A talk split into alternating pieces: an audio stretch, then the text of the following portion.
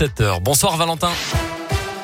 Bonsoir Mickaël, bonsoir à tous. À la une de l'actualité, bien du monde dans la région marche de la marche pour le climat. À Saint-Etienne, par exemple, la manifestation a démarré à la Bourse du Travail ce matin pour protester contre le manque de temps de parole sur les sujets environnementaux. Plusieurs centaines de personnes étaient présentes. À Lyon, 6000 personnes se sont rassemblées. Environ 140 marches étaient prévues aujourd'hui en France. Grenoble, hier soir, cinq personnes, dont quatre enfants, ont été retrouvés décédés dans un appartement. Il pourrait s'agir d'une mère et de ses quatre enfants. Les premiers éléments de l'enquête laissent penser à un homicide pour les enfants âgés de 3 à 12 ans, puis à un suicide pour la maman âgée de 39 ans, le tout par absorption de médicaments dangereux. Une enquête a donc été ouverte. Dans la Loire, nuit de tension à la Ricamari. Les pompiers et les policiers ont dû intervenir plusieurs fois à partir de minuit. Au moins sept véhicules auraient été brûlés. Deux policiers et un pompier auraient par ailleurs été légèrement blessés. À Monistrol-sur-Loire, les habitants, eux, en ont marre. Une pétition a d'ailleurs été lancée hier pour dénoncer les incivilités euh, en nombre depuis la sortie du confinement dans le centre-ville. Les commerçants expriment leur ras-le-bol concernant cette insécurité et le trafic de drogue notamment.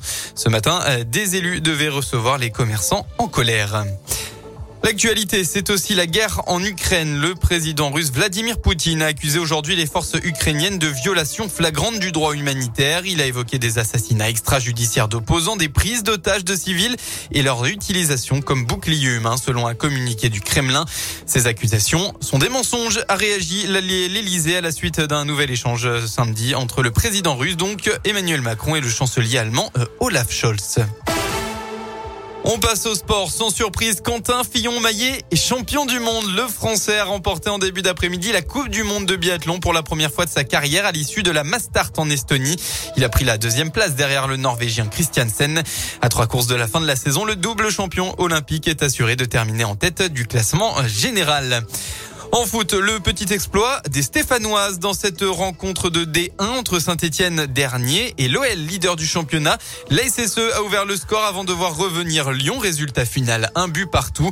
Un point important pour peut-être espérer ne pas être relégué à six matchs de la fin de la saison. En Ligue 1, on rappelle que saint a fait match nul à Lille hier soir, 0 à 0. Actuellement, c'est le coup d'envoi entre Montpellier et Nice. Ce soir, Nantes se déplacera à 3. Enfin, demain, le Clermont Foot accueillera Lorient.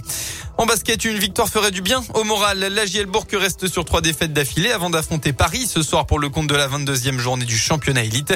Coup d'envoi de la rencontre à 20h. La météo pour votre dimanche. Demain, les éclaircies vont dominer votre matinée dans la région. Malheureusement, ça ne va pas du tout durer. Hein. Les nuages vont s'imposer dans l'après-midi et vont amener des averses dans la soirée. Côté Mercure, vous aurez au maximum de votre journée entre 9 et 12 degrés.